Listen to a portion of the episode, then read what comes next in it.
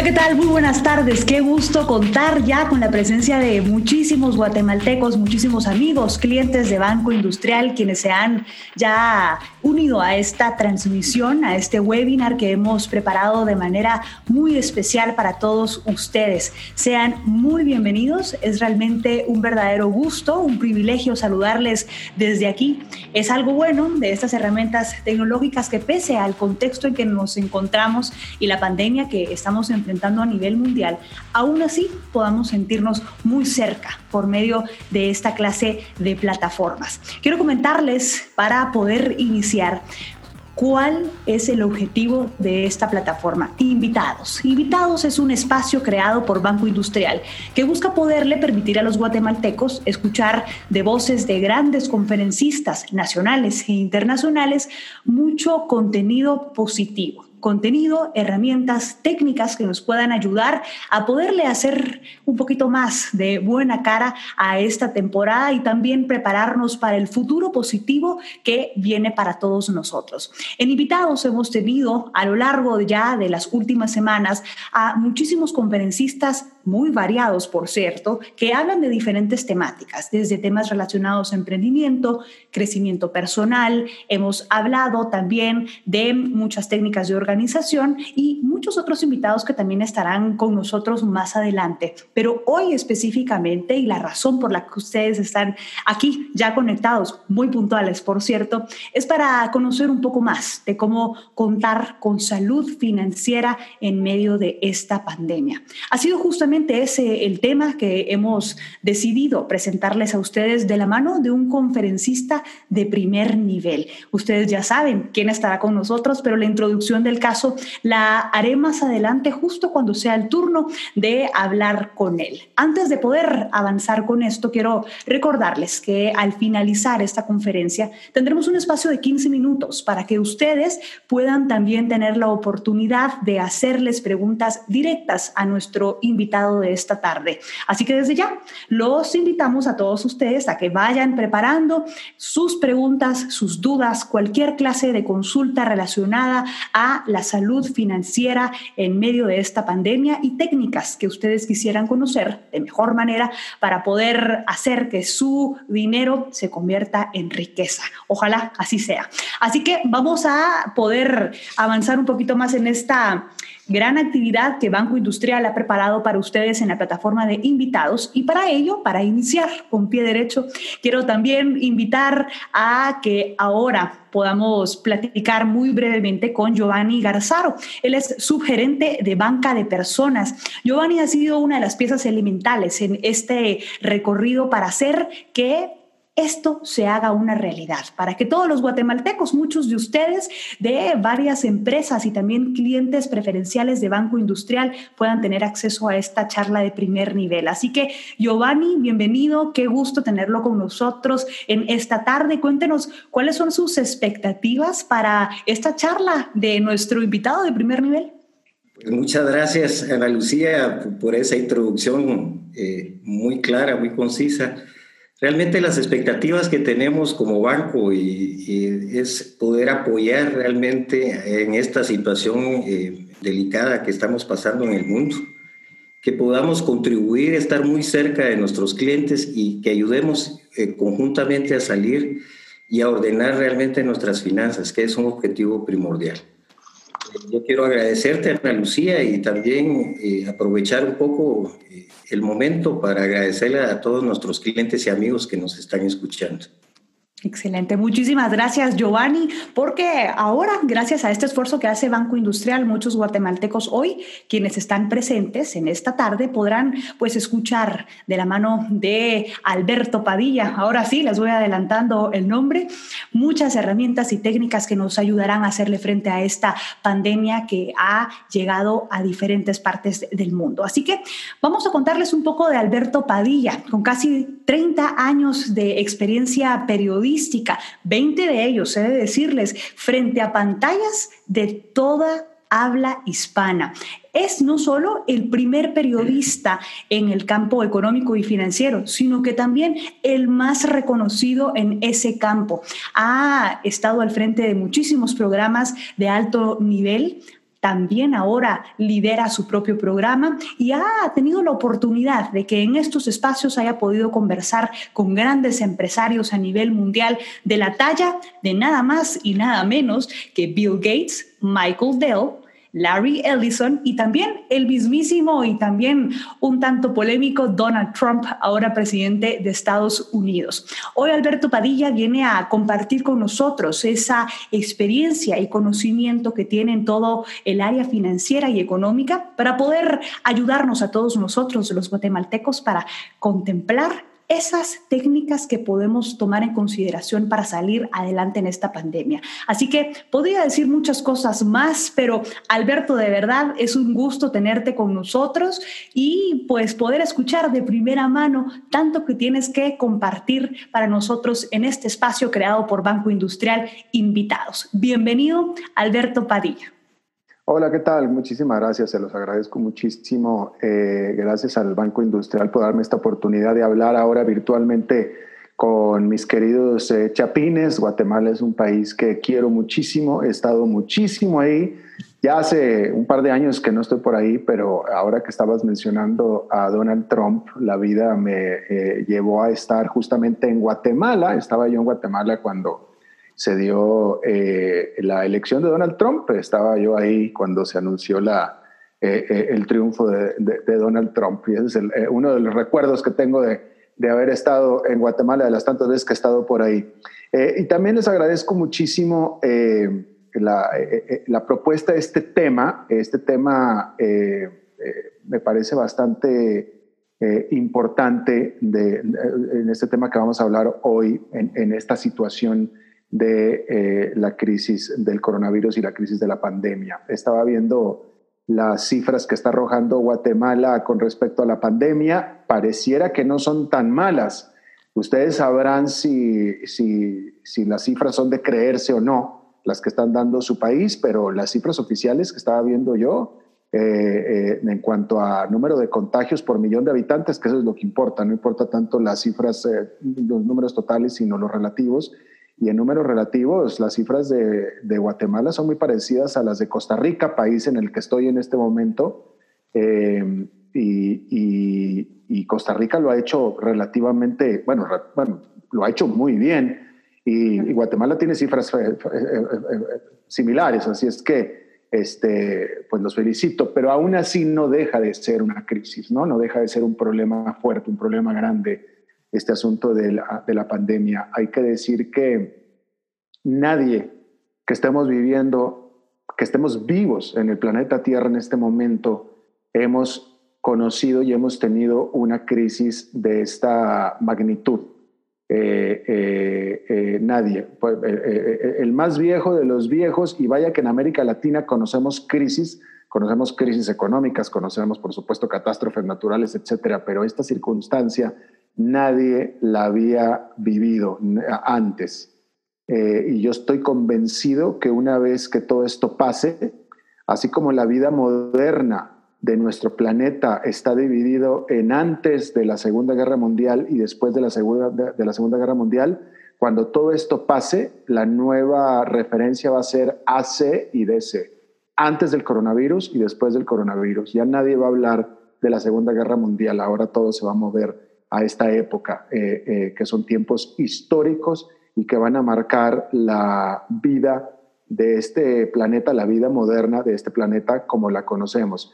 De hecho, la propia guerra mundial, que es referencial para distinguir dos eras, no fue una guerra mundial. Le dicen guerra mundial, pero en realidad no fue mundial. Nadie de, de nosotros en Latinoamérica, nadie de nuestros abuelos, etcétera, menos de que hayamos tenido abuelos franceses o abuelos americanos o británicos, pero en realidad nadie que, que haya tenido su familia aquí arraigada en Latinoamérica tuvo eh, ni siquiera alguna anécdota que contar con respecto a la Segunda Guerra Mundial, porque aquí no pasó, no, no, no, no, estuvimos, no fuimos parte de la Segunda Guerra Mundial. Eh, eh, y en cambio en esta crisis, totalmente que sí. y, y a los, cuando tengamos nietos y bisnietos, etcétera, nos van a estar preguntando acerca de estas épocas y estos momentos que estamos viviendo en este, eh, actualmente, ¿no? Y lo que tiene de distinción esta época es que ahora sí todos lo estamos sufriendo. Este es, este es el primer evento en el que toda la humanidad lo está sufriendo. En este momento tenemos por fin algo en común con los kenianos, con los sudafricanos, con los australianos, con los chinos y con los coreanos, etcétera, porque todos estamos viviendo exactamente lo mismo en términos eh, epidemiológicos, por supuesto, en términos sanitarios y en términos económicos también. Eh, eh, de tal manera que en ese sentido son tiempos fascinantes, y lo estoy diciendo en el sentido de admiración, ¿no? y que vamos a estar hablando de esto durante mucho, mucho, mucho tiempo más por venir. Aparte de que todavía tenemos que esperar a que termine este asunto. Es increíble que esto apenas empezó hace cuatro meses. O sea, esto apenas empezó en marzo. Y, bueno, yo les pregunto a ustedes y, y ustedes tendrán la respuesta. Después de cuatro meses que empezó esto, ¿estamos hoy mejor que hace cuatro meses? Desafortunadamente pareciera que no, e incluso parece que estamos peor.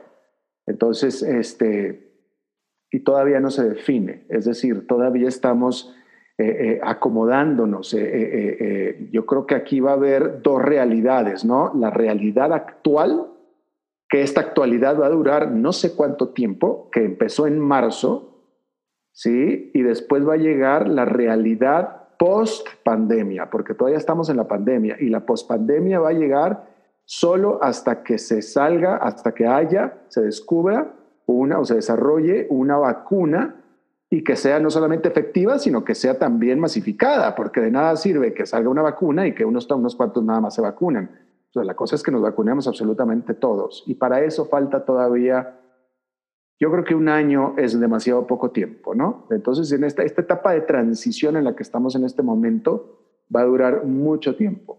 Eh, eh, apenas llevamos cuatro meses y no, no, no, no, vemos la luz al final del túnel y yo creo que no lo vamos a ver hasta dentro de un tiempo más. Así es que nuestra nueva realidad es este asunto dinámico, esta cosa cambiante en la que estamos. Yo estoy en Costa Rica y en este momento estamos otra vez en encierro aquí en este país eh, y yo creo que esto se va a estar repitiendo en diferentes países, en diferentes tiempos, diferentes veces a lo largo de los, del resto de este año, muy probablemente todo el año que viene, ¿no? Ya después, cuando se descubra la, la vacuna, entonces ahí sí se va a dar la nueva realidad, la realidad que se va a quedar por las siguientes décadas entre nosotros. Y ya veremos cómo va a ser esa nueva realidad, ¿no? Eh, seguramente va a ser eh, cambios pues muy cambios muy profundos, cambios, eh, realidades muy diferentes a las que nosotros conocemos. Simplemente ustedes mismos, ¿quién ya en este momento impulsivamente estrecha la mano levanta la mano para estrecharla a, una, a un amigo, a una persona? ¿Quién en este momento este, siente el impulso natural de ir a abrazar a una persona que no vemos hace tiempo? Yo creo que ya, ya, ya, nadie, yo no, y me sorprendo, o sea, yo, yo ya no, ya no, ya no levanto la mano, antes las, obviamente antes al principio me, se me daba, pero ya no, este, eh, no sé cuándo vamos a volver a empezar a, aprender otra vez a estrechar la mano, a darnos un abrazo. No sé cuándo nos van a dar ganas a nosotros de volver a ir al cine eh, con, con, la tranquilidad con la que íbamos o de volver a subirnos un avión con la tranquilidad con la que nos estábamos subiendo. Eh, volver a ir a la oficina, simplemente.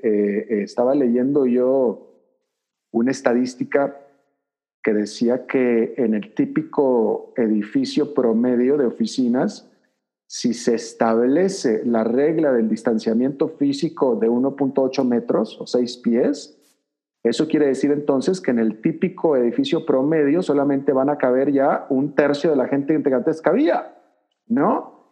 Eh, entonces, eh, eh, vamos a tener que ver cómo vamos a implementar eso, ¿no? simplemente nosotros, los humanos, creamos nuestro mundo en un mundo de acercamiento social. Eso, ese es el mundo que nosotros creamos. Todo, todo lo que nosotros hicimos fue para el acercamiento social. Este, los cines, los restaurantes, las oficinas, con los cubículos o no cubículos, ahora con, con los eh, escritorios juntos, este, espacios abiertos, ahora ya ni siquiera, antes había currículos, ahora ya son espacios abiertos con los eh, mesas de trabajo, etcétera, pero todo nuestro mundo fue creado alrededor del acercamiento social y ahora resulta que el acercamiento social es eh, prohibido en muchos casos, pero definitivamente eh, desalentado. Así es que ya con eso nuestra vida va a cambiar de manera muy, muy importante y de nuevo va a cambiar hasta que, hasta que podamos decir que el coronavirus quedó atrás. Así es que, pues bueno, obviamente eh, son tiempos de, mucha preocupación, son tiempos en el que de nuevo todos estamos preocupados. Es por primera vez, eh, por primera vez es una crisis en la que nos afecta a todos tanto el presidente de la empresa como el último de los empleados están preocupados, están preocupados por su persona, están preocupados por su entorno. Eh, eh, eh, aunque tengamos nuestros ingresos garantizados, que en este momento nadie tiene el ingreso garantizado, pero digamos que tenemos nuestras finanzas garantizadas en el sentido de que tenemos un colchón económico muy bueno, etcétera, pero aún esto, el ambiente mismo, porque esta es otra cosa, eh, eh, eh, este es otro, otro punto muy interesante de esta crisis, es que esta es una crisis a la cual nadie puede ignorar. ¿Sí? Hace 10 años, en la crisis financiera del 2008, el que quería ignorarla, si es que no se afectó económicamente, si conservó el trabajo, conservó sus finanzas, etcétera, pues simplemente apagabas la tele, cerrabas el periódico, apagabas la radio, no escuchabas los noticieros y no te enterabas. Acá en esta crisis no hay manera de poderte escapar, porque la vives, uno lo está viviendo en la manera de los encierros, en la manera de los distanciamientos físicos, ahora hay que portar mascarillas y etcétera. O sea, no hay manera en que podamos ignorarla. Entonces la estamos viviendo sí o sí. Y, a todo mundo entonces nos cae pesado, ¿no? Todo mundo estamos con esta cosa encima. Eh, eh, y por más bien que alguien lo tome eh, no deja de ser pesado, definitivamente. Y eso es algo en lo nuevo, en lo que, de nuevo, en lo que todo mundo podemos eh, relacionarnos. Eh, o, quizá tenemos papás o padres o abuelos que están encerrados y, y, cada vez que no los podemos ir a ver o no los deberíamos ir a ver o cada vez que los vamos a ver, vamos a verlos literalmente con el Jesús en la boca, ¿no? En, el caso de mi familia, en la familia cercana mía, eh, sucedió que una prima mía en México se infectó de coronavirus, eh, eh, sin saberlo todavía, fue a visitar a sus papás, a mis tíos, los infectó a sus papás y mi tío, el hermano de mi padre, falleció. infectados por la hija, ¿no? Entonces, y esto se repite en miles de familias alrededor de, América Latina. Así es que ese es otro elemento particular que tiene esta, esta crisis, la cual es muy tensionante de menor o mayor manera para absolutamente todo el mundo, porque a menos de que estuviéramos perdidos allá arriba en la montaña o en el desierto, sin conexión de absolutamente nada y ya alejados físicamente de la gente, eh, eh, no hay manera en que nadie eh, se pueda salvar de este asunto, ¿no? Entonces esto me trae ya al, al meollo o al tema de, de esta charla.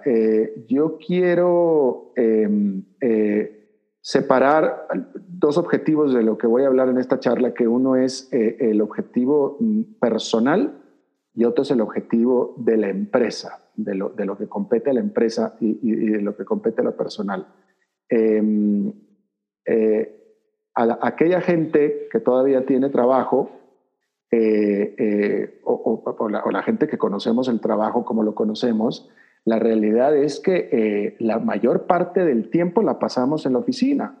Eh, no sé en este momento en Guatemala si todo el mundo esté trabajando desde su casa o estén yendo a trabajar, pero cualquiera de las dos maneras, si alguien está trabajando desde su casa, está en la oficina virtualmente, ¿no? Y la realidad de nosotros es que gran parte del día, y sobre todo los latinoamericanos que somos muy entregados al trabajo, eh, la, la mayor parte del día o sea, mínimo la mitad del día la pasamos en la oficina, la pasamos en el trabajo. Entonces, el trabajo, la oficina es una parte absolutamente fundamental de, nuestras vidas. En muchas familias, en muchos hogares, el trabajo del papá eh, o el trabajo del jefe de la familia es inclusive lo más importante de esa familia porque del trabajo depende todo lo demás. Este, eh, ¿no? Este, de ahí es donde vienen los ingresos, de ahí es donde viene todo, ¿no? Entonces, eh, em, la, yo creo que esta es una ocasión muy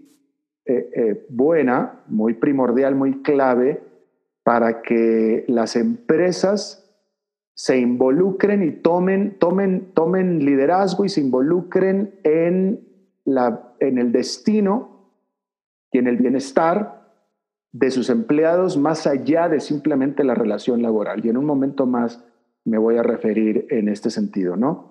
Eh, pero el punto es que todo mundo está eh, eh, tensionado, todo mundo está preocupado y a todo mundo le queda la, el espectro, le queda el miedo, le queda el temor de perder su estilo de vida.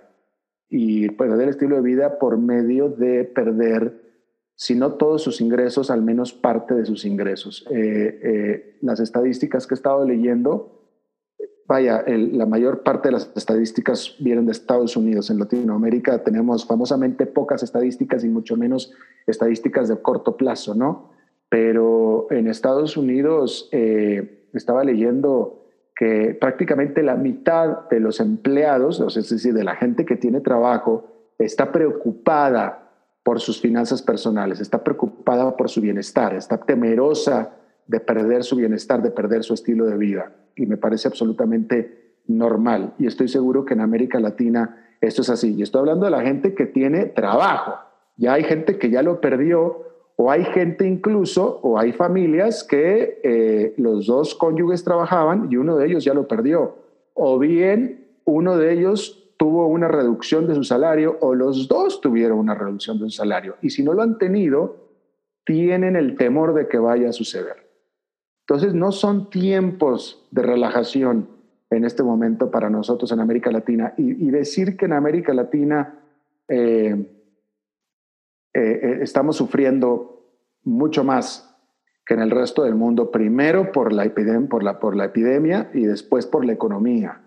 Ya nuestra región venía de casi una década, desde el 2010, 2011, eh, después de que salimos de la, de la recesión, de la gran recesión del 2008, la cual nos trajo una recesión económica, salimos de la recesión económica, pero una vez que salimos de ella en el 2010, 2011, hemos empezado a estar creciendo año con año cada vez menos.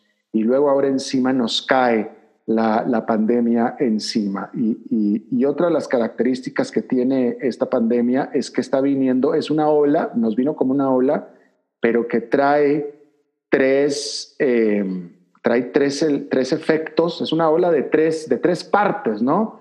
Primero viene la ola sanitaria, la ola epidemiológica que la vivimos todo.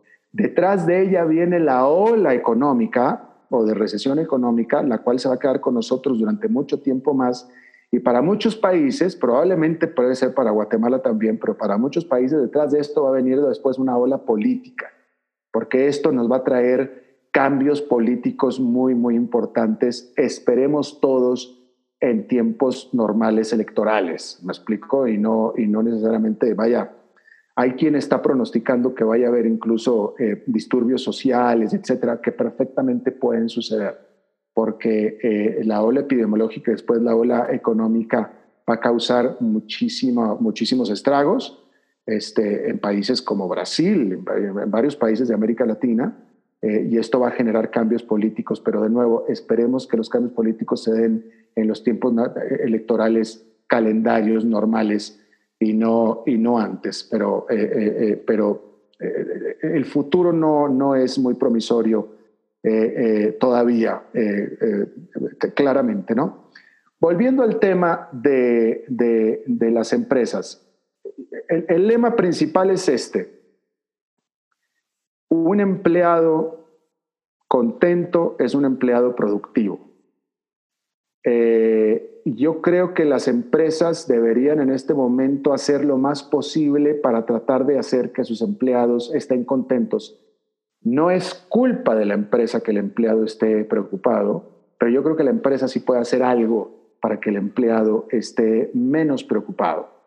Eh, eh, y de nuevo, por un asunto de humanidad. Esta es una, esta es una etapa en la que todos estamos afectados.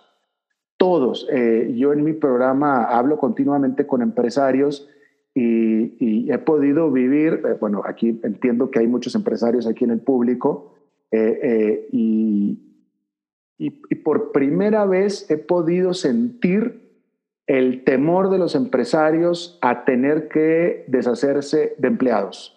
El, pesar, el pesar de los, de, los, de los empresarios de tener que deshacerse de empleados. Eh, y no tanto, y, lo digo en serio, no tanto es, y esto es me lo han transmitido y así lo he captado, no tanto es el pesar de tener que achicar la empresa, no tanto es el pesar de que las, eh, de que la empresa va a ser más chica o de que se va a echar para atrás años de progreso, etcétera, sino realmente es el pesar de tener que dejar ir gente, es el pesar de tener que o de saber que esa gente que voy a tener que dejar de ir o que probablemente tenga que dejar de ir no va a encontrar trabajo y realmente les pesa, ¿no? Eh, eh, y, de nuevo he podido sentir ese pesar de los empresarios. Eh, y por supuesto que es el pesar de los empleados también, ¿no? Em, como decía yo, la, estadística dice en Estados Unidos que la mitad de los que tienen empleo están temerosos y tensionados por su situación económica, con todo y que tienen empleo. Si es que en América Latina fácilmente es así. La empresa al pasar tanto tiempo el empleado en la empresa, y sobre todo de nuevo los latinoamericanos que somos súper entregados a nuestra empresa para bien o para mal, este, eh, eh, yo creo que la empresa se convierte en uno de los pilares de la familia. Eh, ya lo es, porque es la fuente de ingresos, pero también creo yo que la empresa puede hacer mucho para, para, para involucrarse en el bienestar del empleado, más allá de nuevo simplemente de la pura relación eh, laboral. Digo, bastante contento debe quedar el empleado con el salario y con conservar su salario que gana mensualmente, pero em, eh, eh, hay la razón por la cual el empleado y la persona, todos temen por, por sus finanzas personales, se las voy a decir por qué, porque es muy sencilla. Las finanzas personales es absolutamente básica en nuestras vidas. El manejo de la chequera, la administración del, salario mensual, el manejo de las tarjetas de crédito, los seguros, seguro de vida, que es seguro de gastos médicos, que el seguro del auto, etcétera. Es absolutamente primordial en nuestra vida diaria, pero sin embargo, no hay una sola clase en los cuatro años o hasta cinco, seis, siete, ocho años que tuvimos de carrera universitaria en carrera, en maestría, posgrados y hasta doctorados, no hay una sola clase en todo este tiempo que, nos, que se nos hayan enseñado a administrar nuestras finanzas personales. Simplemente no hay clases para eso. Lo mismo que no hay clases para cocina y después ahí tenemos que estar todos cocinando porque al, final todo el mundo tenemos que cocinar, y, pero nunca nos enseñó cómo, ¿no? Bueno, pues es lo mismo con las finanzas personales. Eh, eh, y, eso es absolutamente increíble. Yo, yo eh, ya no me pasa, pero cuando era más joven yo tenía amigos que no sabían manejar una chequera, no, no, no conocían cómo manejar una chequera, ¿no? Este, se tuvieron que aprender en la calle. Todo lo que nosotros conocemos de finanzas personales, si no nos lo enseñó nuestro papá, que probablemente no lo hizo porque tampoco sabía, lo aprendimos en la, en la, en la Universidad de la Calle, ¿no? Entonces hay muchos elementos de las finanzas personales que no conocemos, simplemente no conocemos, aprendemos lo básico, aprendemos, tenemos que aprender a manejar una chaquera, tenemos que aprender disque a manejar nuestra tarjeta de crédito, cosa que mucho, mucha gente fracasa, este, eh, eh, y ya después de eso, cosas más sofisticadas no las conocemos, o sea, eh, habrá gente que tendrá seguro de vida, pero en realidad no sabe cómo funciona o para qué, ¿no? Eh, ni cómo, ni, ni, cuál es el mejor seguro de vida, eh, eh, etcétera, ¿no?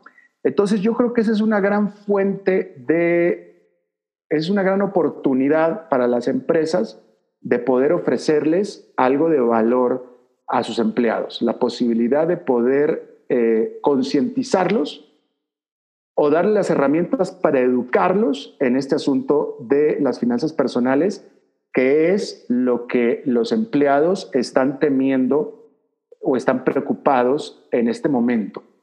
Desde el, desde el propio temor de perder el trabajo, que ese será también un papel de la empresa de tratar de informarlos y de, no voy a decir que de reasegurarlos, porque a lo mejor no pueden reasegurarlos cuando no pueden reasegurarlos. Si pueden reasegurarlos, pues definitivamente háganlo, ¿no?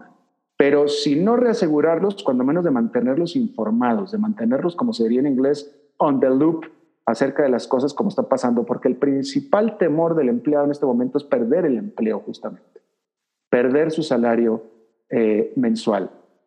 Pero después de ese temor está lo demás, o sea, es decir, si yo no pierdo trabajo, entonces a lo mejor mi pareja lo va a perder, mi esposa, eh, eh, o mis hijos, o alguien de la casa va a perder su trabajo. Nuestro nivel de vida se va a afectar, nuestros ingresos se van a ver reducidos. ¿Qué va a pasar con nuestros pagos de la casa de, la tarjeta de crédito? ¿Qué va a pasar con el pago de la casa? ¿Qué va a pasar con el pago del auto? Etcétera, etcétera, ¿no? Entonces, eh, ¿y quién, quién les puede enseñar, no enseñar, quién les puede servir de, pilar? ¿Quién les puede poner a ellos sobre la mesa, literalmente sobre su escritorio, las herramientas para hacerlo? si no es la empresa? O sea, ¿qué otro líder está en una familia que no sea la propia empresa que es de donde papá trabaja o la mamá o el, que gana el pan trabaja, ¿no? ¿Me explico cómo viene el, liderazgo del que estoy hablando? Este, porque, o sea, si yo soy empleado de una empresa, eh, por más ejecutivo que yo sea, y yo tengo estos temores, ¿quién va a venir a, a tratar de, ciertamente de consolarme, pero a tratar de, de, eso, de educarme, de ponerme el, el, el, camino, de ponerme la guía. ¿Quién? ¿No? Si soy estudiante en la universidad, si soy un hijo de familia, es mi papá. Pero si soy un ejecutivo, un empleado, ¿quién? Pues yo creo que la empresa debería de hacerlo. Eh, como una manera literalmente de prestación, de beneficio, de una prestación más, ¿no? Eh, por medio de facilitar. Yo no, yo no estoy diciendo que la empresa deba de poner todo un departamento de, de atención al empleado, pero yo creo que ya las empresas en general, sobre todo las grandes, obviamente, con sus departamentos de recursos humanos, tienen la, eh, eh, el recurso, tienen la manera de poder gestionar, de poder atender y de poder facilitar este tipo de información a, sus empleados, que yo creo que sería eh, fundamental. Eh, ahora, ¿qué tipo? Vaya, son, son, son este... Son conceptos muy, muy sencillos. Digo, tampoco estamos hablando de, de, ciencia nuclear, ¿no? Son eh, estrategias, o sea, facilitarles a los empleados estrategias de cómo manejar sus tarjetas de crédito, cómo manejar de nuevo eh, eh, sus seguros, qué seguros son los que te convienen o no. Eh, déjenme les digo una cosa, no siempre un seguro de vida es conveniente. No siempre un seguro de vida es conveniente. Hay un momento en tu vida, en la vida de un, de un adulto, en el que ya no es necesario un seguro de vida. Bueno, pues eso es algo con lo que, que eso los latinoamericanos no lo conocemos. Bueno, la gente no lo conoce, ¿no? Este, ¿Qué tipo de recursos de crediticios existen, etcétera? Bueno, yo creo que la empresa sería un excelente medio para poder hacer que los empleados eh, conozcan esto. ¿Y de qué manera la empresa lo puede hacer? Bueno, la empresa tiene ya relaciones bancarias que el empleado no tiene. Y entonces ahí es donde se, donde, donde se, se, concatenan las cosas, ¿no? Banco, empresa, empleado. Eh, porque en, América Latina, en Estados Unidos existen em, profesionales independientes y firmas independientes dedicadas exclusivamente al consejo financiero y a la asesoría financiera personal, etc. En América Latina eh, eh, no está tan sofisticada esta industria, de tal manera que eh, los expertos financieros típicamente están concentrados en la banca, ¿no? O, o, en los que tienen relación con la banca, ¿no? Digo, yo estoy seguro que el Departamento de Contabilidad, Contraloría de las Empresas, que tienen tanto relación con los bancos, saben y conocen de este tipo de cosas también, pero, pero ahí es donde está concentrado el, el, conocimiento financiero, ¿no? Pero la realidad es que eh, los bancos, en primer lugar, esta es otra cosa muy importante, como todo mundo estamos metidos en esto en este momento, todo mundo está sufriendo esta crisis y todo mundo tenemos el mismo nivel de estrés y el mismo nivel de tensión, y no hay nadie que no esté en esto, como lo, como lo dije atrás, los bancos saben perfectamente qué es lo que está pasando. O sea, no va a haber, no hay un banco en el mundo en el cual venga un cliente y le diga, sabes que estoy teniendo problemas para pagarte, y el banco diga, ay, no puede ser. No, porque el banco sabe perfectamente bien qué es lo que está pasando, igual que todo mundo. Así es que eh, eh, a lo que estoy tratando de llegar es que yo creo que no ha habido una situación en el mundo en el que la banca esté más consciente, debe de estar más consciente. Tampoco he hablado con todos los bancos del mundo, pero simplemente esa es la lógica en este momento, en el que esté más consciente de lo que esté pasando eh, sus clientes, tanto personales como corporativos. Entonces no hay mejor momento en el que la banca debiera estar dispuesta a eh, ayudar y a tratar de, trabajar, de trabajar junto con sus clientes, definitivamente, absolutamente, ¿no? Entonces, eh, yo creo que una estrategia muy buena, muy apreciada por los empleados, sería que las eh, empresas tomen un papel de liderazgo asuman el papel de liderazgo que ya lo tienen, porque ya lo tienen. De nuevo, en la gran mayoría de las familias latinoamericanas, el trabajo es lo más importante que tiene toda la casa, la empresa. ¿no? Yo me acuerdo, en el, bueno, pues, ustedes lo saben, ¿no? Pero yo, yo me crié en América Latina también y mi padre fue empleado toda su vida em, y, él, iba a, trabajar a la fábrica, ¿no? Y la fábrica, eh, vaya, simplemente porque mi papá trabajaba todo el día en la fábrica y, todo era la fábrica y la fábrica y la fábrica y la fábrica era parte de la familia. El trabajo, la fábrica era parte de la familia y ahí trabajó mi padre por 35 años, creo, si no es que más. ¿No? Entonces, eh, eh, o sea, la secretaría de mi papá era parte de la familia, ¿no? entonces, este, definitivamente el, el trabajo tiene un papel protagónico muchas veces no asumido. En el caso de, de, mi padre, bueno, vaya, pues la única relación que tenía papá con la, con la oficina, con la fábrica, era ir a trabajar y que le pagaran y ya, ¿no?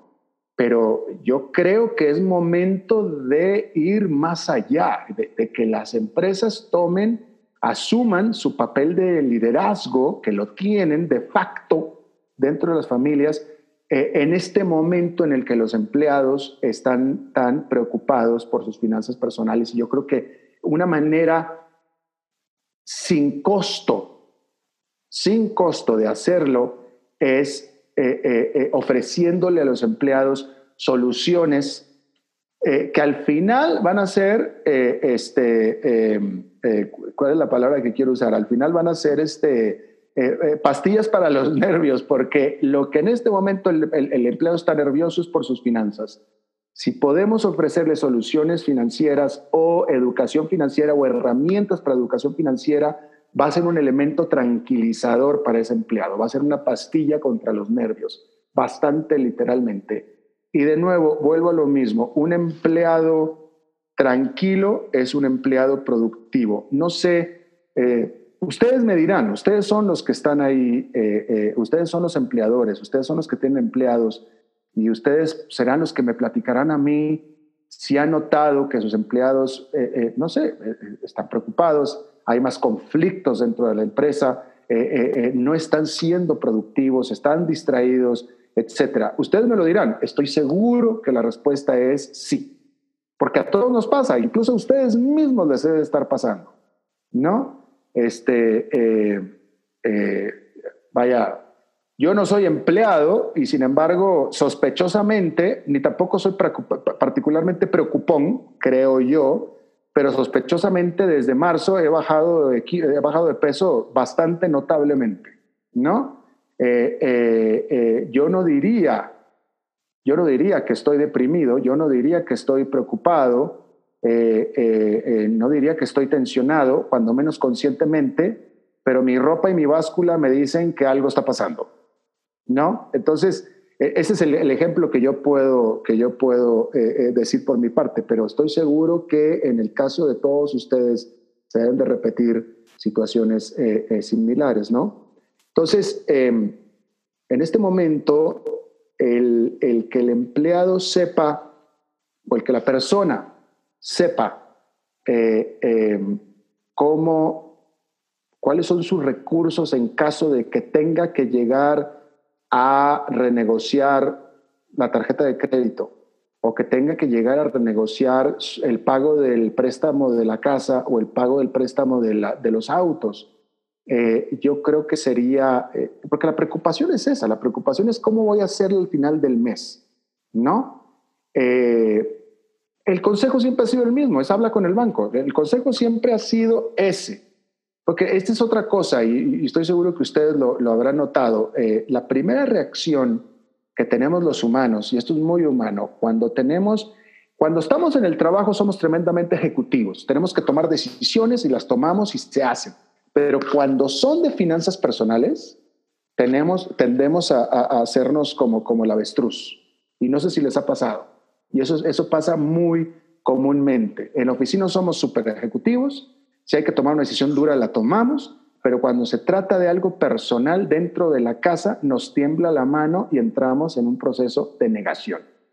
¿Sí? ¿Por qué? Porque no estamos educados, no sabemos qué es lo que va a pasar. Pero en cambio, cuando sabemos qué es lo que va a pasar, cuando tenemos algo de certeza, cuando tenemos algo de certidumbre, si no puedo pagar la tarjeta de crédito el próximo mes, eh, eh, yo sé, ya sé qué es lo que puedo hacer, tengo este recurso porque ya hablé con, con un experto financiero porque ya hablé con el banco. Eh, si yo tengo miedo de que no voy a poder pagar el préstamo de la casa el próximo mes, pero ya alguien experto me dijo, mira, si no puedes, tendrías estos recursos, o ya hablé con el banco y el banco me dijo, no te preocupes, yo te ayudo, ya esa es una fuente de alivio mucho, muy grande, pero no la conocemos, no la conocemos. Eh, y, existe, y digámoslo así, existe este temor, y siempre ha existido este temor de que el banco es, el, eh, es malo y, no, no, nos va a dar más que malas noticias. Este, y, lo único que saben hacer es cobrar y me van a cobrar más. Y la realidad es que no. La realidad es que no. Este, yo creo que no hay momento, como decía yo, más, más eh, importante en el que el banco está motivado en trabajar las cosas con todos sus clientes, tanto corporativos como personales. Este, en un rato más Giovanni me va a decir si es cierto o no, pero estoy seguro que me va a decir que sí es cierto, porque simplemente porque eso, esa es la lógica que nos está mandando eh, eh, en estos tiempos, ¿no? Eh, otro de las, bueno, ya a nivel personal, definitivamente, de nuevo, sea directamente con el banco o por medio de, bueno, esto sí, esto sí, haciendo, haciendo la investigación para esta charla, eh, eh, una de las herramientas que me enteré que había, porque no sabía que había y que me parecen fundamentales, es que eh, la empresa, y me parecen espectaculares, es que la empresa en Guatemala puede servir de intermediaria para, para la relación financiera entre el empleado y el banco, ¿no? Por medio de reducciones salariales y etcétera, que son cosas que de nuevo que les invito que vayan a hablar al banco al respecto, ¿no? Este, eh, otra, otro, otros, otros de los elementos que encontré eh, investigando para esta eh, charla que me parecieron fundamentales, otra de las cosas que puede hacer la empresa con la ayuda del banco también, por ejemplo, crear un fondo financiado por los empleados. O sea, que el banco sea intermediario para crear un fondo, eh, ya sea para el propio empleado, pueden ser dos tipos de fondos. Estas tan solo un par de ideas de, de soluciones fáciles que pueden servir muchísimo a los empleados y tranquilizarlos. A ver, empleado, yo te gestiono un fondo tuyo de, eh, de ahorro para emergencias. Y aquí tengo tu guardadito para tus emergencias cuando tú las tengas.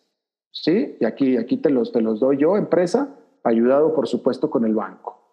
Y te lo sacamos de tu salario, etcétera. Ya los tecnicismos ya los arreglarán ustedes con el banco, pero supongo que por ahí debe funcionar, ¿no? Otra idea a mí que me pareció, que la leí, que me pareció magnífica, es el crear un fondo financiado por los empleados, voluntariamente obviamente, para emergencia de cualquiera de los empleados. ¿Me explico? Ya sea por medio de, una, de, un crédito de ese mismo fondo gestionado por la empresa y por el banco o, o, con intereses o sin intereses, porque va a ser dinero de los propios empleados. ¿Sí? Entonces, que los empleados sepan que existe un fondo financiado por ellos para su propio bienestar. Ahí tengo mi guardadito, ahí está, ahí está ese guardadito, ese, o sea, que eso es algo que también nos falta muchísimo a nosotros. Estaba leyendo otra estadística de que la gran mayoría de los empleados no tiene, lo leí, es en Estados Unidos de nuevo, ¿no? Que la gran mayoría de los empleados no tienen en este momento dos mil dólares disponibles en caso de una emergencia. O tendrían problemas para conseguirlos, pero lo más probable es que no los tengan en este momento. Una emergencia, dos mil dólares, ah, caray, no los tengo. Me pagan el viernes. Y a ver si.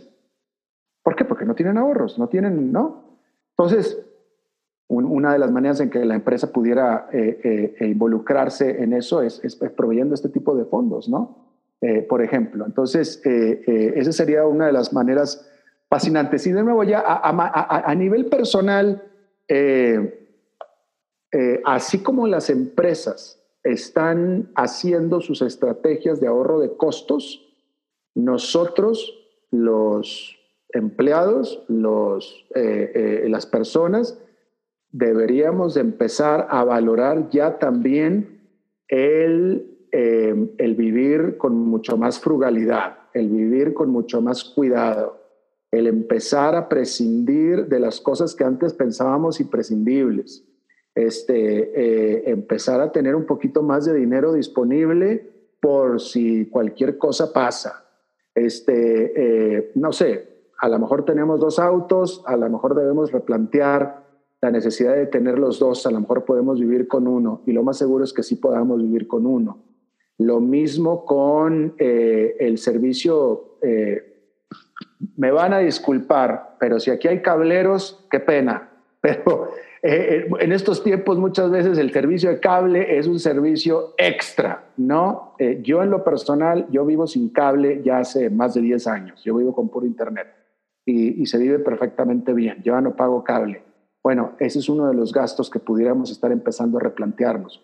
O suscripciones que tenemos a, publicaciones, a diarios, a periódicos o a cualquier otra cosa. El café que nos compramos en las mañanas en la cafetería, eh, eh, etcétera, etcétera, que, al final, bueno, y de nuevo, si nos juntamos con alguien profesional que nos ayude a, escarbar todo este tipo de cosas, eh, en dos, tres meses empieza a, generarse un ahorro importante. ¿No? Todo este tipo de recortes de, gastos, lo mismo que la, que la renegociación de deudas, es lo mismo que una renegociación de deuda, equivale en el bolsillo a un aumento salarial, porque es más dinero disponible en el bolsillo, ¿sí? Este, eh, y cuando yo hablaba acerca del temor de perder nuestro estilo de vida, bueno, eh, eh, yo creo que hay que, hay que quitarnos ese temor y voluntariamente empezar a hacer ajustes a nuestro estilo de vida, porque no estamos en momentos de seguir viviendo en el estilo de vida que vivíamos hace un año. Definitivamente no es recomendable, porque no está en este momento el ingreso garantizado absolutamente para nadie. Absolutamente para nadie. Yo en lo personal, yo tengo, bueno, lo que es en mi programa de radio, en mi podcast, tengo mucho más trabajo que antes porque hay muchísima información, etcétera, este, pero todos los patrocinios se me vinieron abajo. O sea, mi, cantidad de ingresos se, redujo en, gran medida, pero así está todo el mundo también. En la radio donde yo trabajo, eh, tuvieron que, hicieron 50% de recorte en salarios con 50% del tiempo. Todo el mundo trabaja medio tiempo con medio salario, con tal de no despedir absolutamente a nadie, ¿no? Entonces, este, eh, de nuevo, todos estamos en esto, todos estamos en esto. Yo creo que sí es momento en el, en empezar a replantear nuestro estilo de vida, pero eh, creo yo, de nuevo, reitero, que la empresa debería de tomar un papel protagónico para tratar de involucrarse más con el empleado, eh, tratar de generar que baje su nivel de tensión, su nivel de estrés, para poder producir un empleado más contento, más productivo y, por tanto diría yo incluso más cercano, más, eh, más, eh, más cercano con la empresa, más involucrado con la empresa, más agradecido con la empresa, con la ayuda del banco, en el cual en realidad la empresa lo que va a hacer es un facilitador. Eso es lo que sería la empresa. Hace rato dije intermediario, yo creo que el término es bueno, pero yo creo que más correctamente sería un facilitador. Eh, y yo creo que eso me parecería bastante, bastante positivo y de nuevo un área de oportunidad muy interesante eh, para, para, las empresas. Eh, creo yo que en este momento mm, pasé por todos los puntos que yo quería eh, tocar con ustedes a este respecto. Este, ya podemos hablar a partir de ahora de cualquier otro punto, podemos extender más de lo que, de lo que, de lo que aquí toqué. Este, pero de nuevo, a nivel personal, acérquense con sus bancos preventivamente, preventivamente. Yo diría, acérquense a su banco preventivamente. Oye, banco, quiero, quiero, platicar contigo qué va a pasar en caso de, ¿no? Pero también las empresas, acérquense a su banco. Oye, banco, ¿de qué manera puedo ayudar yo a mis empleados? Con estos puntos de los que yo acabo, eh, yo, yo, yo, yo, yo, yo, o sea, y de nuevo, yo no he hablado con el banco. ¿No? Pero estoy seguro que el banco tiene una serie de soluciones que, que, que, están ahí, más aparte la flexibilidad, es decir, está la solución, ya está, pero si se acercan a hablar y se juntan las dos mentes, estoy seguro que pueden eh, eh, eh, generarse más ideas. Eso es lo que estoy tratando de decir, pueden generarse más ideas. Estoy totalmente convencido de eso, aprovechando la flexibilidad que yo sé que en este momento hay eh, a nivel eh, de banca en todo el mundo y, ciertamente tiene que ser lo mismo eh, en Guatemala. Este, bien, ahí está. Encantado de recibir preguntas.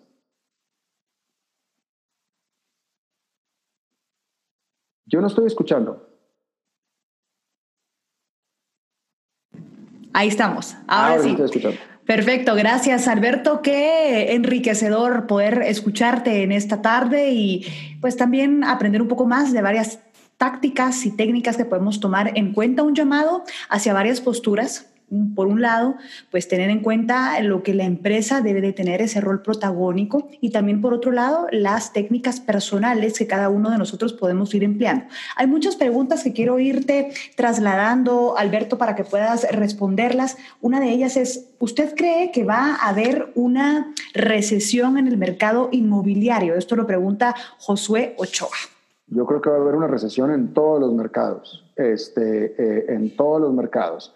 Em, eh, así, esa es la respuesta. Sin embargo, eh, va a haber muchas oportunidades eh, de compra también, ¿no? Digo, a nivel, a nivel, vaya, si alguien está buscando, si alguien tiene plata, si alguien, en este momento, como se dice en inglés, cash is king, si alguien tiene plata guardada y quiere hacerse de una casa nueva o de otra casa o de una casa de campo o, o de un terreno, un terreno comercial, etcétera, este, en estas épocas de crisis se abren oportunidades extraordinarias para quien tiene eh, eh, la plata. Este, eh, y, y, de nuevo, acérquense al banco a ver si con el banco puede ah, generarse una buena oportunidad en términos del crédito que puedan conseguir. Pero en realidad la buena, buena, buena oportunidad es en el, en el cash, en el cash ahí. claro, por este supuesto. Y ahí quizás Giovanni hasta podría ampliar un poco con respecto a esas oportunidades de crédito que pueden ir existiendo para los guatemaltecos en caso de querer acceder a una oportunidad de compra de algún bien inmueble. ¿No es así, Giovanni? No lo escuchamos, Giovanni. Por favor, encienda su micrófono. Lo tiene muteado.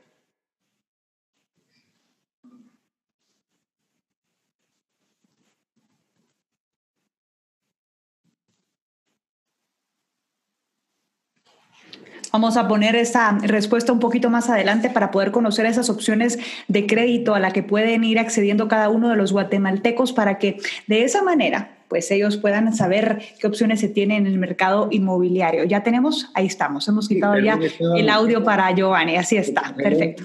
El sonido, pero muy buenas noches a todos nuevamente. Pues efectivamente como banco pues estamos en la mejor disposición de poder atender a la clientela.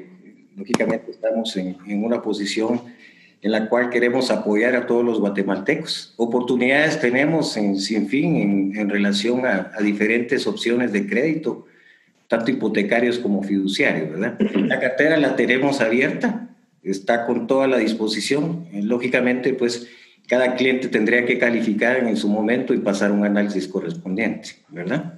Perfecto, muchísimas gracias eh, Giovanni. Vamos a seguir con muchas más preguntas que hay aquí por parte de la audiencia que ha estado muy al pendiente de esta conferencia, bastante esperada, Alberto. Te voy a trasladar otra de las preguntas. Esta la hace Ingrid González, pero también es una de las que más se repite porque también la hizo Philip Gutiérrez y dice, ¿cuáles serían las inversiones más efectivas en esta temporada de pandemia? ¿Cuáles serían las que recomendarías? Uy, inversiones. Bueno, eh, todo depende del plazo, ¿no? Siempre, siempre depende del plazo. Eh, eh, pero en este momento, como inversión, yo diría, váyanse a instrumentos de renta fija, que el banco es una excelente opción, por supuesto, que ya también hablará el banco de eso, pero instrumentos de renta fija. No, la renta variable en este momento no la recomendaría aunque la renta variable la recomiendo mucho para un horizonte de largo plazo, ¿no? Si ustedes están pensando, eh, si ustedes tienen dinero, están, eh, eh, tienen, tienen dinero y lo quieren estacionar, y no nada más estacionar, sino seguirle metiendo, por ejemplo, de manera mensual, etcétera, pero es un dinero que van a utilizar hasta dentro de 20, 30, 35 años, entonces sí métanse a renta variable, acciones, es una excelente oportunidad eh, eh, en el largo plazo. Eh, pero en este momento, mientras pasa esta volatilidad, todo este momento, todo este año, renta fija, renta fija definitivamente. y de nuevo, ya en horizontes ya de largo plazo, y de, y de, nuevo, después de este año, a partir del 2021, este, acciones, este, mercados de, bonos de más largo plazo, pero acciones pueden ser, este, bienes raíces definitivamente, eh, pero eso de nuevo para largo plazo. Justo en esa línea, muchos preguntan justamente si se puede en este momento considerar la inversión en bienes raíces, así que con eso nos vas tú respondiendo un poco más y adelantándote a estas preguntas. Te traslado otra, Alberto, que dice, ¿tú qué estás haciendo para cuidar personalmente tus finanzas y cómo hacerlo en el corto plazo? ¿Cuáles serían esos consejos en concreto? E incluso eh, Linda González pide tres consejos en específico para poder adaptar y mejorar las finanzas en el corto plazo. Este, ah, ¿Yo qué estoy haciendo? Bueno, yo, vivo, vaya, por ejemplo, yo no tengo tarjetas de crédito. Bueno, a ver, sí tengo tarjetas de crédito. Bueno, que, esto no hable. La tarjeta de crédito, si usted tiene una tarjeta de crédito y tiene que pagar eh, mensualmente menos de lo que gastó ese mes, o si, o si acarrea un saldo, vaya, si acarrea un saldo, estás usando la tarjeta de crédito totalmente de manera equivocada. Porque si no, es una excelente herramienta, ¿no? Es una excelente herramienta, pero es una excelente herramienta para como método de pago, pero eh, eh, es el peor financiamiento que hay si hay que estarlo pagando mensualmente. Es decir, si hay que pagar los intereses mensualmente. Si uno utiliza la tarjeta de crédito como método de pago y la pagas en totalidad cada mes, entonces es una excelente herramienta. Excelente herramienta. En ese, en ese sentido, y esto es algo que yo eh, hice, por, hice por muchos años, háganse de una tarjeta de crédito atada a algún programa de puntos, no sé, de algún punto para aerolíneas o para alguna, este, que les acumulen puntos o que les dé algo a cambio, que les dé algo a cambio. Y ahí sí, úsenla, úsenla, úsenla toda, toda, toda, completamente, toda, aprovechen esos puntos, que es dinero gratis, que es dinero que todos pues, gratis, este, boletos de avión, etcétera, pero siempre páguenla al mes, nunca, nunca dejen saldo, porque naturalmente por su naturaleza, los, los intereses de tarjeta de crédito son demasiado altos y, y, y, y no, no, vaya, no, no, no, sale la ecuación. ¿no? Entonces, eso es para empezar. Ese es el primer consejo, ¿no? Eh, y, eso es algo que yo hago, hago, que yo hago en lo personal. Este, no sé, otro, otro, otro consejo que yo doy siempre, y si hay aquí este, eh, agencias de autos nuevos que me perdonen, pero eso es un consejo financiero que doy siempre, no compren auto nuevo, compren un auto usado. Compren un auto usado. En, eh, si usted, el auto que sale de la agencia, en el momento que ustedes sacan el auto de la agencia, así donde dan la vuelta a la esquina, en ese momento el coche ya vale un 25% menos. En ese momento. Pues entonces mejor cómprenlo ya cuando dio la vuelta a la esquina. Ya mejor, con 25% menos. Digo, mejor, ¿no? Entonces, un, un coche un coche usado y, quédense eh, con él eh, mucho tiempo. Pues los coches hoy en día, yo tengo una camioneta de 10 años de uso y está, me, lleva igual que me llevaría un Ferrari último modelo a, a todos lados, ¿no? Este, y el otro consejo, yo, que también lo hice personalmente y lo dije hace rato, yo no, yo no uso cable, yo no tengo cable. Yo no, yo, yo, yo, yo solamente uso internet. Este, que hoy en día puedes vivir perfectamente con solamente internet cable ya no es necesario. No, ya no es necesario el teléfono de, casa, el teléfono de línea ya no es necesario. El teléfono celular sí es necesario, el teléfono de casa ya no. Este, eh, eh, eh, ahí están, de cuatro consejos. Perfecto, un bonus. Qué bueno, qué bueno, Alberto. A ver, eso es, eso es una buena transacción económica, por así decirlo. Estamos ganando intereses contigo. Bueno, vamos a trasladarte otra de las preguntas que también muchas de las personas han trasladado por esta vía. Y dice, ¿será una buena idea pagar créditos de vivienda anticipado o recomiendas más dedicar ese extra de dinero hacia el ahorro? Eso es una de las preguntas que trasladan por aquí y lo comunica Andrea. Eh, no conozco el caso particular de Guatemala porque típicamente los créditos hipotecarios tienen ciertas ventajas, hay algunos países que tienen ventajas positivas, etcétera, ¿no? Típicamente no es buena idea, porque típicamente el crédito hipotecario es el crédito más blando que hay, es el que tiene menos tasas de interés. Eh, eh, entonces, este, eh, típicamente no conozco el caso particular de, Guatemala. Sin embargo, y lo digo en serio, acérquense con el banco y el banco les va a decir si te conviene o no te conviene. Eh, eh, de nuevo, hay países en que te, dan exención de impuestos en los créditos hipotecarios. No sé cuál sea la dinámica o las circunstancias particular de Guatemala, pero en general el crédito hipotecario es el más barato, el más económico y no hay necesidad de pagarlo antes. Eh, hay, de nuevo, esto, esto, esto es por país, entonces acérquense al banco, pero hay veces en que puedes renegociar el, el, crédito hipotecario a un plazo más bajo y por tanto eh, eh, probablemente te suba la tasa de interés, pero el, en fin, esta es una fórmula que pueden ustedes hacer con el banco. Eh, depende de los planes que existan, esto es de nuevo país por país, pero no sería mala idea que vayan con el banco y le pregunten qué tipo de planes tienen y pueden hacer una, una, una un, cambian de plan, pueden de un plan más amplio, uno más bajo, etcétera, y pueden manejar la tasa de interés y puede ser que así sí convenga. Eh, pero todo tiene que ver de, de nuevo cuáles son la, las, las, los productos que tiene el banco y cuál es la circunstancia particular eh, impositiva, etcétera, en el país, en Guatemala. Claro, totalmente. Hay varias preguntas en relación eh, justamente a ese tema, pero también hay algo quizás un poco más relacionado a economía one-on-one, pero en estos momentos el contexto es completamente distinto, Alberto, porque normalmente nos dicen se aconseja ahorrar el 10% de tus ingresos, pero muchos dicen ahorita en este momento recorto mis gastos, ese dinero lo ahorro, pero ¿hasta cuánto?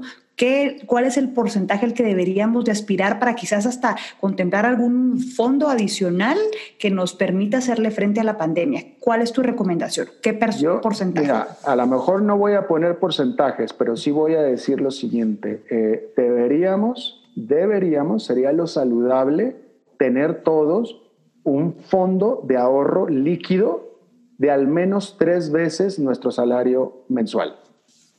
Si ganas 15 dólares, entonces ten 45 dólares ahí en un, en un fondo de ahorro que estén ahí siempre por si cualquier cosa pasa y ese es el fondo de emergencia para cuando falten esos 15 dólares que ganas mensual. Eso es por un lado. Y por otro lado, eh, aprovechen al máximo los instrumentos que haya disponibles en Guatemala, que no los conozco, para eh, eh, fondos de pensión. Aprovechenlo al máximo. Eh, eh, entonces, tenemos que tener este fondo de tres meses disponible ahí para, que no son para vacaciones, ¿eh? No. No son para vacaciones, no son para el 15 años, no, es de emergencia. Es de emergencia. Eh, para cuando falten los 15 dólares que nos ganamos al mes. Y de nuevo, aprovechar al máximo la disponibilidad de fondos de inversión o ahorrar para el retiro, siempre mensualmente ahorrar para el retiro. Este, ustedes piensen mi padre falleció a los 87 años y él se retiró a los 60. O sea que mi papá estuvo 27 años sin producir un solo dinero. Si mi papá, que, y, afortunadamente mi papá fue muy previsor y todo, entonces nunca tuvo problemas eh, eh, económicos. Eh, llegó un momento cuando ya, cuando él vio que cumplió 80 años y que todavía estaba en muy buena salud, empezó a liquidar algunos de los activos que él tenía para, para, para seguir este, sosteniéndose. Pero lo que estoy tratando de decir es que si mi papá hubiera pensado, porque él no lo pensaba, si él hubiera pensado que iba a vivir tanto como vivió, él se hubiera retirado hasta los 65. Lo que pasa es que pensó que él se iba a morir a los 70, 72, entonces recibió a los 60. Pero a lo que voy es que eh, eh, eh, hoy en día nosotros estamos viviendo mucho más y cada vez vamos a vivir mucho más tiempo viejos sin trabajar y sin producir.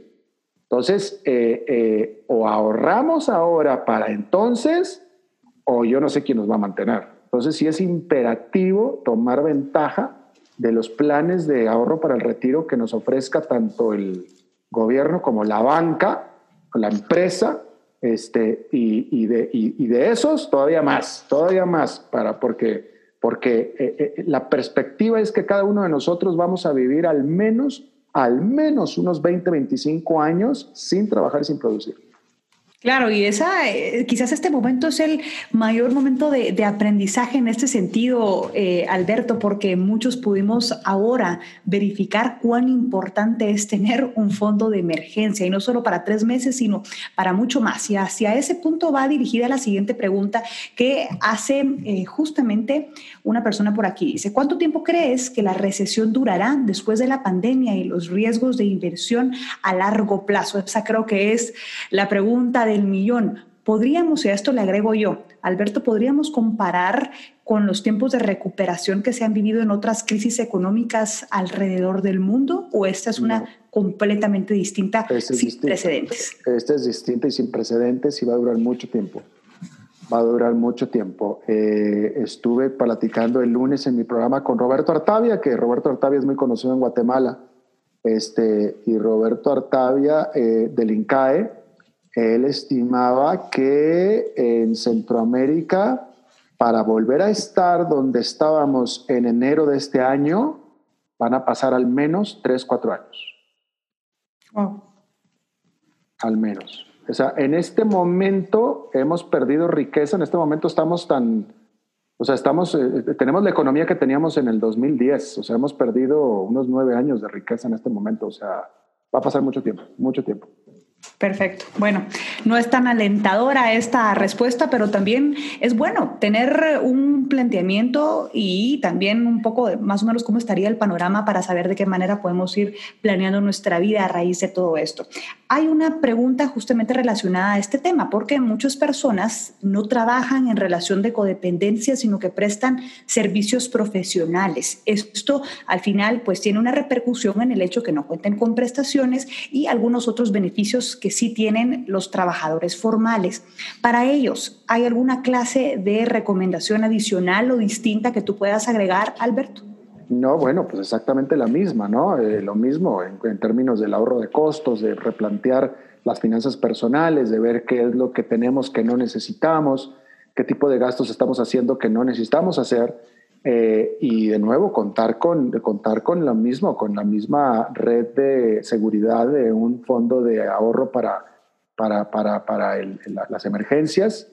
Poquito, o sea, si, si usted lo que puede ahorrar es 5 dólares al mes para ese fondo de emergencia de tres meses, pues ahórrelos, pero es fundamental que tenga ese fondo de emergencia este, y, y, y, y de nuevo, acérquese al banco. O sea, en el banco es donde están o sea, eh, de nuevo, eh, eh, o sea, usted necesita un seguro, seguramente necesita algún seguro de algo, seguro de auto, seguro de vida, seguros contra la, actividad que usted está haciendo, etcétera, y todo eso lo tiene el banco, es que todo eso lo tiene el banco. Entonces, los ejecutivos del banco son los que le pueden decir qué instrumentos son los que tienen disponibles para usted, es la verdad. Perfecto, muchas gracias Alberto. Vamos a, ahora a trasladarte otra pregunta importante que es de Jorge Ramírez. Dice, ¿considera que cuando pase la pandemia el rebote económico será muy positivo? y en cuánto tiempo después de que pase la pandemia? ¿Podemos responder a, a, eso? Sería también mi pregunta. No, no, la verdad es que no, nadie puede, este, o sea, ¿quién iba a pensar en marzo que en julio todavía debemos estar metidos en esto? Y hasta peor. Claro. ¿Me entiendes? Entonces, este, no, no, es imposible, o sea, lo único que podemos decir con certeza es que va a ser muy duro y muy largo. Pero después de que pase, no, o sea, Estados Unidos ya estaba empezando a crecer y otra vez está empezando a ir para abajo porque se está aumentando la pandemia de nuevo. Y así va a ser nuestro futuro mientras no haya una vacuna, desafortunadamente. O sea, eh, eh, eh, así va a ser nuestro futuro. Entonces, este, varias partes de Estados Unidos están volviendo a cerrar. Aquí en Costa Rica estamos otra vez en encierro. el aeropuerto, las fronteras en Costa Rica siguen cerradas. Este, o sea, hasta que nadie puede, es más, una, de, de las características de esta crisis es que las empresas listadas en bolsa, por ejemplo, dejaron de dar sus pronósticos. Uno de los requisitos de las empresas listadas es dar un pronóstico. ¿Qué es lo que esperas para este año? ¿Cuáles son tus pronósticos? No, no los están dando porque no tienen los elementos para darlos. O sea, porque no, no, no, no pueden hacer un, cálculo de qué es lo que va a pasar si la pandemia está haciendo lo que está haciendo. Entonces, no, no, no, no sabemos. No sé si siquiera voy a estar abierto. Entonces, eh, eh, es, una situación muy, muy difícil en la que estamos. Claro, vamos a trasladar eh, a, o sea, otras preguntas que también siguen entrando. Son muchísimas y eso nos agrada porque todavía tenemos un poquito más de tiempo para poder hacer algunas de ellas. Pregunta Arlene Mejía, ¿qué hacer si ya existe un sobregiro en una tarjeta de crédito?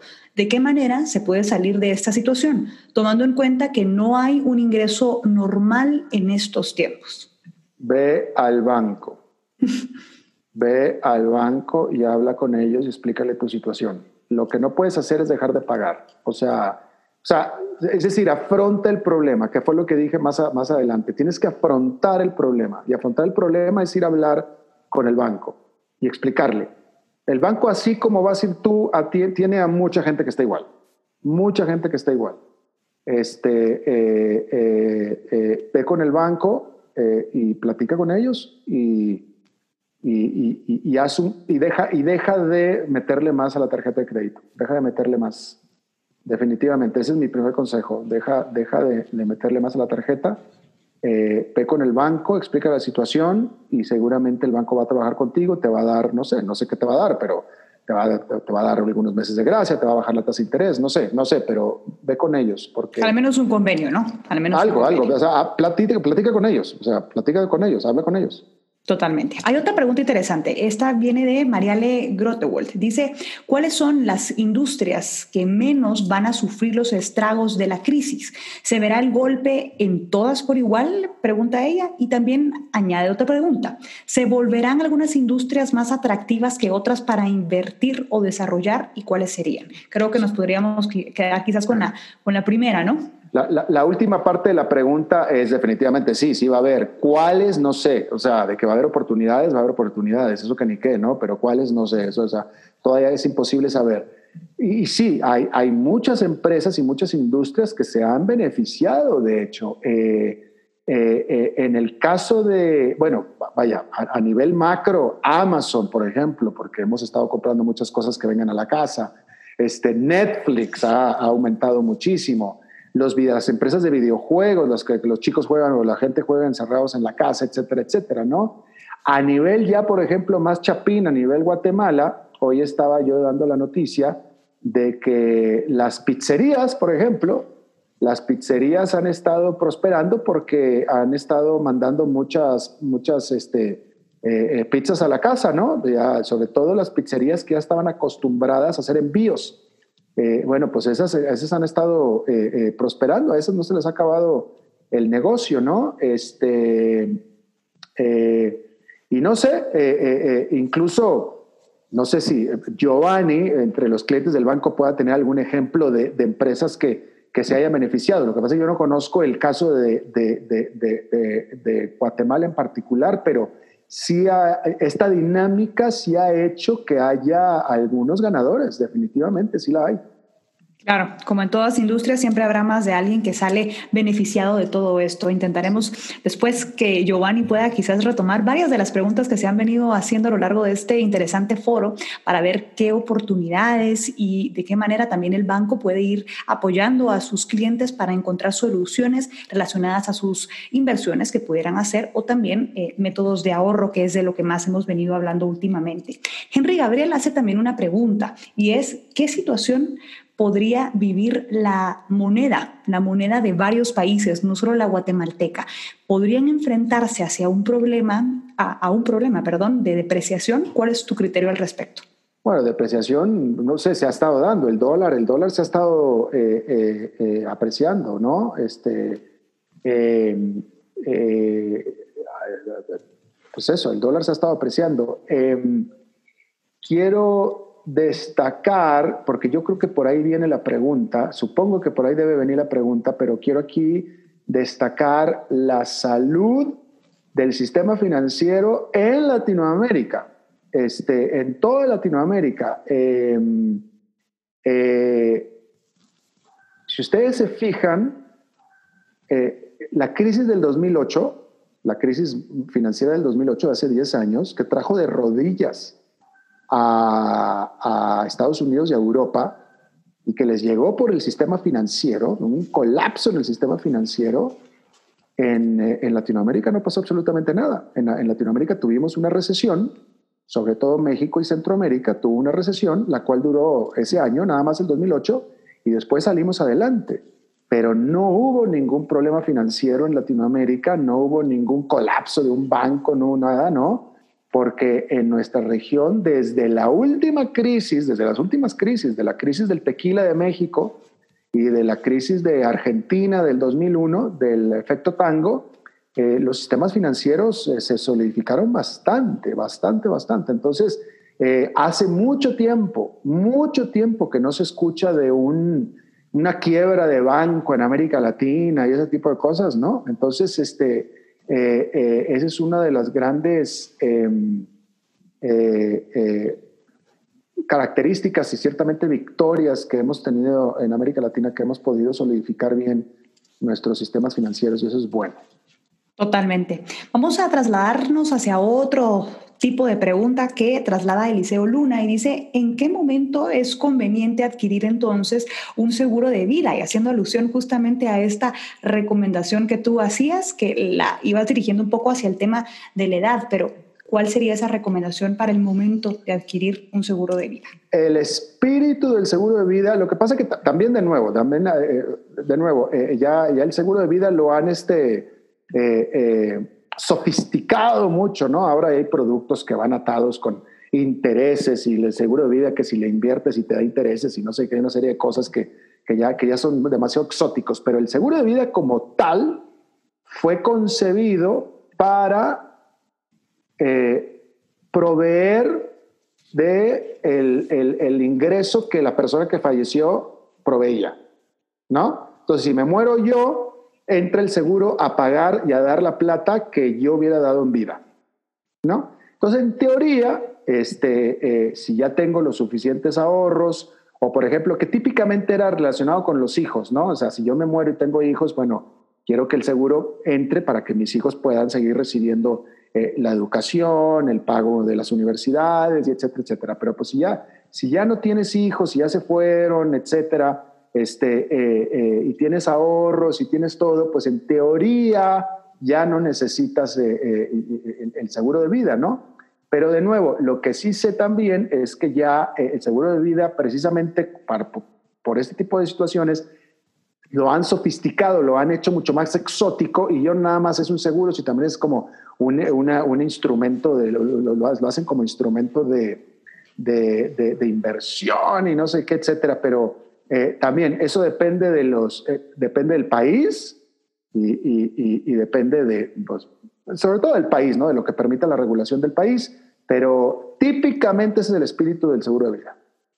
Una última pregunta también, eh, Alberto, en la línea siempre de los bienes eh, inmuebles, porque Raúl López dice, si hice una inversión recientemente en un bien inmueble, ¿qué es lo que podrías recomendarme? ¿Qué conviene más? ¿Seguir con inversión y buscar mejores condiciones de, de financiamiento o vender y perder lo menos posible?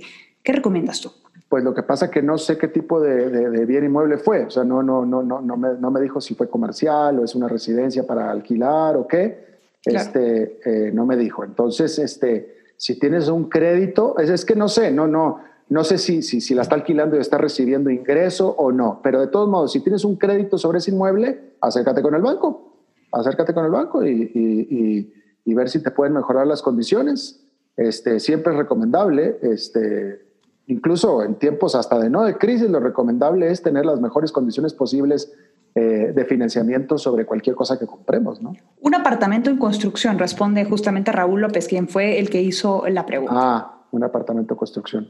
Este, acércate con el banco y quédate con él y sigue con él, sigue con tus planes. Yo, eso es, esa es la recomendación. Y, acércate con el banco, trata de mejorar las condiciones que tienes ahora de ese crédito.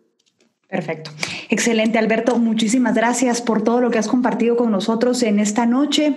Eh, lastimosamente hemos tenido aquí unos problemas técnicos que no nos han permitido que Giovanni Garzaro de Banco Industrial pueda justamente hacer una alusión. Haremos un último intento para ver si podemos lograr que Giovanni se incorpore en esta participación y dar así comentarios en relación a los productos que ofrece Banco Industrial y también esa apertura que existe con los clientes del mismo. Giovanni, adelante. Nuevamente sí teníamos algunos problemas técnicos, pero gracias a Dios ya están. Bueno, eh, yo creo que interesante la, la, charla, Alberto. Creo que todos los días aprendemos algo distinto. Las finanzas es algo eh, apasionante. Creo que también entra mucho una parte de disciplina de cada quien. Eh, tal vez como en la trayectoria que he tenido del banco he conocido mucha gente y he tenido la oportunidad también de ver cuáles son sus necesidades, cuáles son sus inquietudes. Y quiero tal vez eh, reforzar mucho eh, lo que has estado insistiendo a través de, tu charla, y es que se acerque directamente al banco. yo creo que es muy importante que los clientes de alguna u otra manera se aboquen con su institución financiera a manera de que podamos apoyarles y asesorarles. Cada caso en particular tiene una solución distinta. Creo que tenemos las suficientes alternativas y sobre todo productos que pueden adecuarse a cada una de las necesidades. Adicionalmente contamos con una fuerza de ventas de asesores de negocios que pues están en la disposición de poder atender, asesorarlos y llegar realmente a poder apoyarles, ya si tienen inquietudes de inversión, si tienen eh, necesidades de reestructuración de créditos, que creo que es bien importante y lo mencionabas. Hay que adecuarse a un presupuesto de realmente cómo estamos, cuánto tenemos de ingreso, cuánto puedo pagar. Y lo importante de esto es que debemos de estar en las buenas y en las malas con nuestros clientes y creo que eso es parte fundamental de que nos busquen. Creo que el hecho eh, importante de esto es, y, siempre lo, había visto en cuanto a, a, cómo buscar a ese aliado, a ese banco para poder ayudar tanto a las empresas también como a las personas individuales. Entonces yo me, realmente me alineo a, tu presentación y creo que cada, cada caso es particular y tal vez la disposición, nosotros en la, en la parte de banca personal, realmente ese es nuestro objetivo, acercarnos a cada una de las personas, poder apoyarles, asesorarles y sobre todo lo que mencionabas, que era muy importante, es una, una realidad. Los ingresos, los presupuestos han cambiado por X y motivo, bajo de salarios, bajo de comisiones. Entonces tenemos que llegar a una realidad y creo que muy puntual el hecho de que podamos reconstruir nuestro presupuesto, definir situaciones muy particulares como establecer eh, prioridades de gastos. Y tal vez aquí quiero acotar algo. Nosotros dentro de, de, la parte y la filosofía del banco también es acercarnos a las empresas y tenemos un plan de, de, de ayuda y de planificación financiera. Realmente lo que hacemos es acercarnos a los colaboradores, darles lineamientos de cómo usar una tarjeta de crédito, cómo manejar un crédito, adicionalmente cómo adecuar su presupuesto en función a lo que puedan pagar y sobre todo algo que es bien importante, no sobreendeudar a la gente. Esa es una responsabilidad muy grande dentro del concepto del banco y creo que es lo que nos ha mantenido a nosotros con una responsabilidad social de no dar o sobreendeudar a la gente. Entonces yo los invito, la verdad es que esto es tan eh, amplio, eh, creo que no podemos entrar en detalle de un producto en particular, pero tenemos eh, planes de inversión, lo mencionaste, creo que ahora es fundamental y, y lo he visto porque es el día a día de gente por no estar preparada genera una crisis. Yo creo que podemos entrar en una función de un hábito, de una cultura de ahorro que nos permita sopesar estas situaciones que nadie la tenía en el mapa, ¿verdad? Entonces, creo que es el momento de ponernos a pensar y, y buscar al banco como un aliado para que pueda acompañarlos en esta situación en particular. Excelente, muchísimas gracias Giovanni Garzaro, subgerente de banca de personas en nombre de Banco Industrial. Vamos a agradecer una vez más a ti, Alberto, por haber estado con nosotros en esta ocasión. Ha sido un verdadero privilegio contar con tus consejos, con tu experiencia, con tu conocimiento para que los guatemaltecos puedan hacerle frente a esta crisis y esperamos que puedan pues seguirte la pista como lo han venido haciendo en los últimos años para nutrirse siempre de contenido positivo. Gracias, Alberto. Un abrazo a todos mis hermanos chapines. Excelente, muchas gracias. Y bueno, una vez más un agradecimiento que hacemos oficial a Banco Industrial por permitirnos tener esta clase de plataformas, de espacios en donde nos nutrimos de herramientas, de conocimiento que es útil para nuestra vida y sobre todo en este tiempo en el que nos encontramos. Así que aunque estemos a la distancia, como dije desde un inicio, nos sentimos más cerca, haciéndole frente justo al lema de Banco Industrial, siempre de tu lado. Soy Ana Lucía Mazariegos, ha sido un verdadero privilegio acompañarles en esta ocasión. Recuerden que Banco Industrial estará realizando este tipo de charlas rutinariamente y permanentemente, así que estén ustedes al pendiente de sus correos electrónicos para poder recibir las invitaciones para seguir participando. Mañana justamente estará con nosotros en Facebook Live Alejandra Llamas para hablar del poder de las palabras. Así que ha sido un gusto estar con ustedes, que pasen una excelente noche.